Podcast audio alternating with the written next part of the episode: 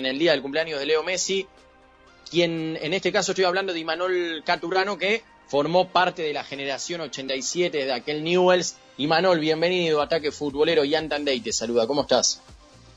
Hola, buenas noches a todos, ¿cómo están? ¿Cómo va? ¿Todo bien? Bueno, ¿qué, qué te agarramos haciendo?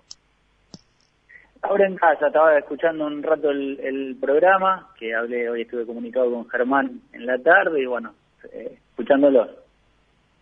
Bueno, justamente eh, te, voy a llevar a la consigna. ¿Cuál es, no, no tanto de Riquelme, si querés, igualmente sí, pero cuál es el gol que más recordás de Messi? Ya sea de, obviamente, desde su, desde que arrancó como profesional y también de la época que vos compartiste con él, si lo querés describir alguno de esos tantos goles que viste. Eh, mira, en la selección el que más recuerdo en un amistoso con Brasil, que un gol típico de él, de, de eludiendo a rivales y mete un zurdazo bárbaro al ángulo, ese eh, fue uno de los que más eh, disfruté en la selección. Eh, y en, en Barcelona, uno que hace en el Bernabéu, en, contra el Madrid también que hace una pilada bárbara y, y define con de derecha.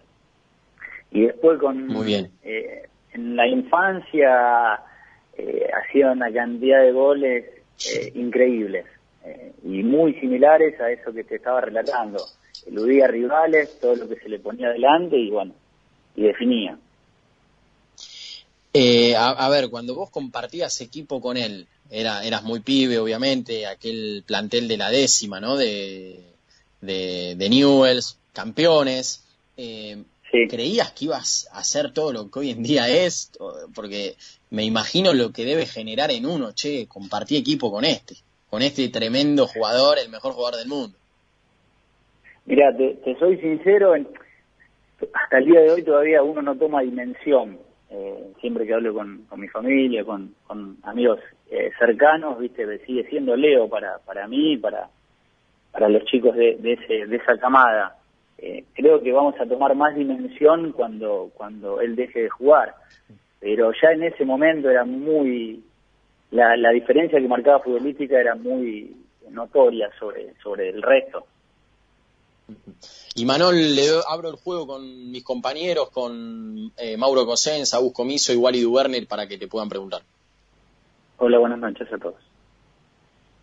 Yo quiero que nos cuentes, Agustín Comiso te habla, quiero que nos cuentes un poco eh, qué momentos compartiste con Messi, ¿no? En cuanto a edad, en cuanto a planteles, en qué época coincidieron. Eh, mirá, sí, mira, yo llegué allá en, eh, a, Newell, eh, en el año eh, mitad de 1999 más o menos. ¿sí? Eh, había un chico acá de, del pueblo mío jugando allá, eh, Franco Peleroni, que también hoy estuvo Germán comunicado con él, no pudo, no pudo estar en esta charla, y viene, viene Newell a hacer un, una prueba acá de jugadores con el, el, técnico Adrián Coria, que fue muchos años ayudante de, de Tata Martino, y bueno, eh, vinieron a hacer una prueba y bueno, eh, me, dijeron si, si quería formar parte allá de, del club. Así que bueno, a mitad de 99, a Leo lo conozco, lo conozco más o menos en esa fecha, un poquito eh, casi septiembre de, de, ese año, y bueno, y compartimos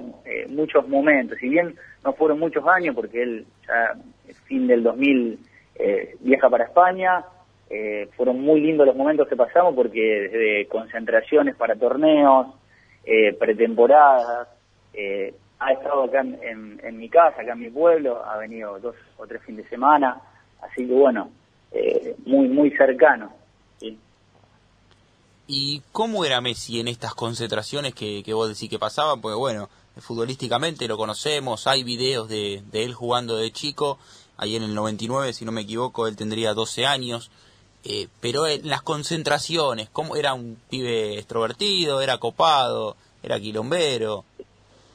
Sí, un chico muy muy alegre, muy divertido, muy muy eh, chispa. Eh, no sé, te, cuento una anécdota, en una de las concentraciones eh, nos quedábamos una pensión, ¿viste? estábamos todos con, con lo justo y, y las pensiones en ese momento eh, no había gaseosa ni nada, entonces bueno, salíamos a, pasear un rato ahí por, por, la ciudad, por Rosario, y bueno, había que juntar moneda, entonces salíamos a pedir y bueno, y él era el que el que comandaba el grupo, el que pedía y, así chiquitito como, como era, el que más dinero conseguía para, para comprar gaseosa.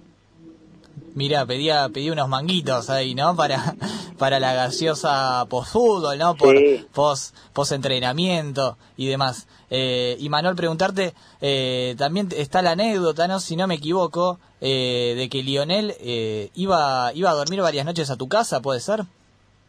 Sí, sí, así es. Sí, eh, nosotros entrábamos de lunes a viernes y bueno, los viernes después del entrenamiento generalmente me eh, mi papá con mi mamá me, iban a buscar a Rosario y bueno, íbamos hasta la casa de él a buscar eh, el bolsito y bueno, se venía para Chavar, para Chavaz acá a pasar el fin de semana, eh, dormía acá en mi casa y después íbamos eh, acá de una familia mía, como te comentaba antes, de, Faleroni, ¿sí?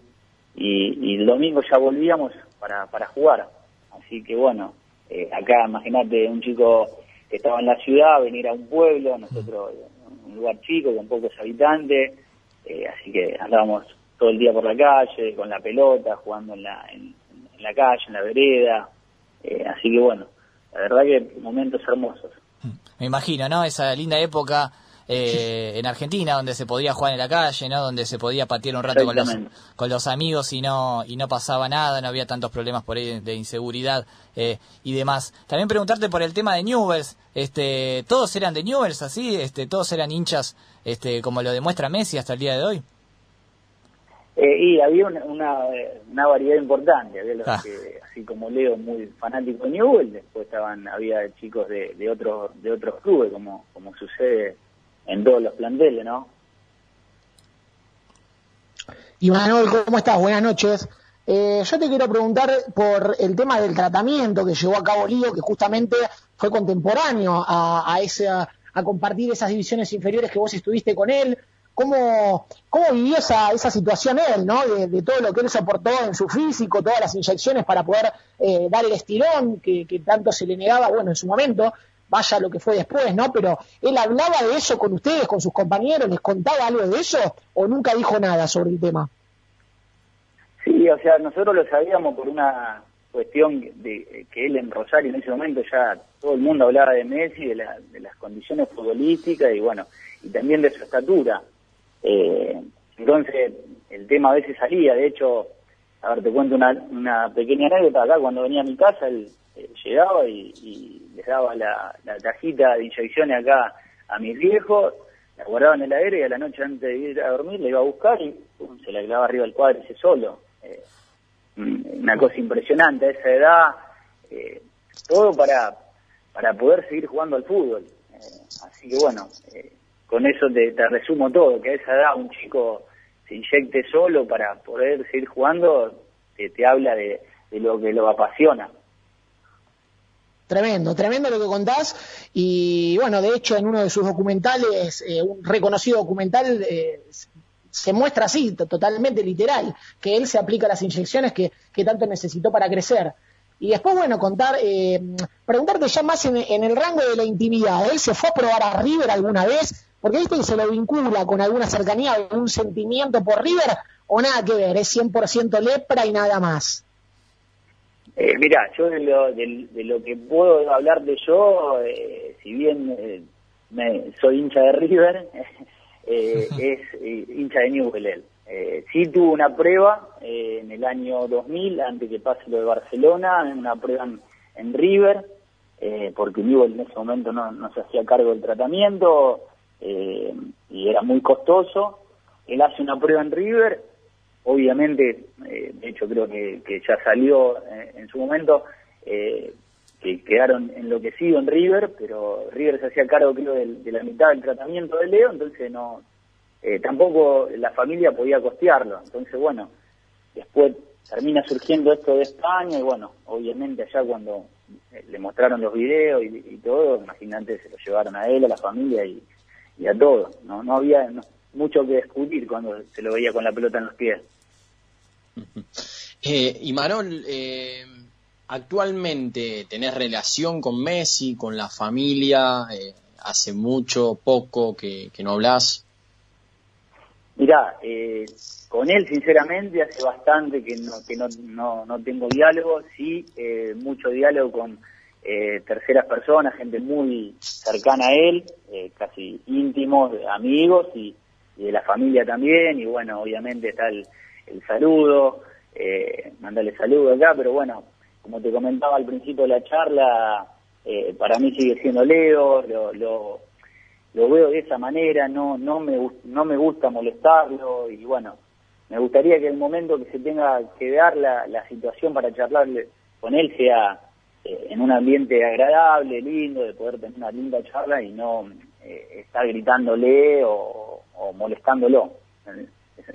Y aquella generación de, del 87 de Newells, de la cual fuiste parte, eh, no, no tienen grupo de WhatsApp eh, o tienen y no está eh, cómo es sí sí tenemos grupo de WhatsApp eh, de hecho tengo dos porque uno es más de la de la décima no, predécima y décima en el, cual él estaría participando tengo grupo con otros chicos nivel que estuve varios años él en el grupo no está los amigos más íntimos de él cuentan que cambia el teléfono continuamente porque es, eh, dice, cuando Leo te quiere encontrar, te encuentra directamente. O sea que el teléfono lo cambia muy seguido y no lo tienen prácticamente ni ellos.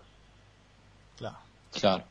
Bueno, ya en algún momento, ¿no? Capaz eh, se puede dar, ¿no? Algún asado eh, para recordar, ¿no? Esos viejos tiempos.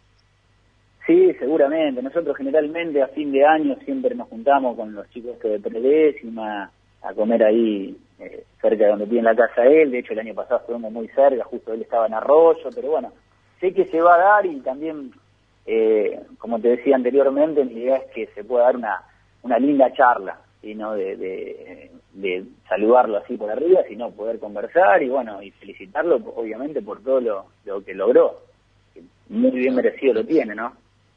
y en aquel en aquella época eh, había algo, viste como hoy en día se canta que de la mano de Leo Messi, bueno, en ese momento Newells también era la figura, había alguna canción o alguna frase, algo que, que ustedes decían, por más que eran, eran chicos, ¿no? En definitiva.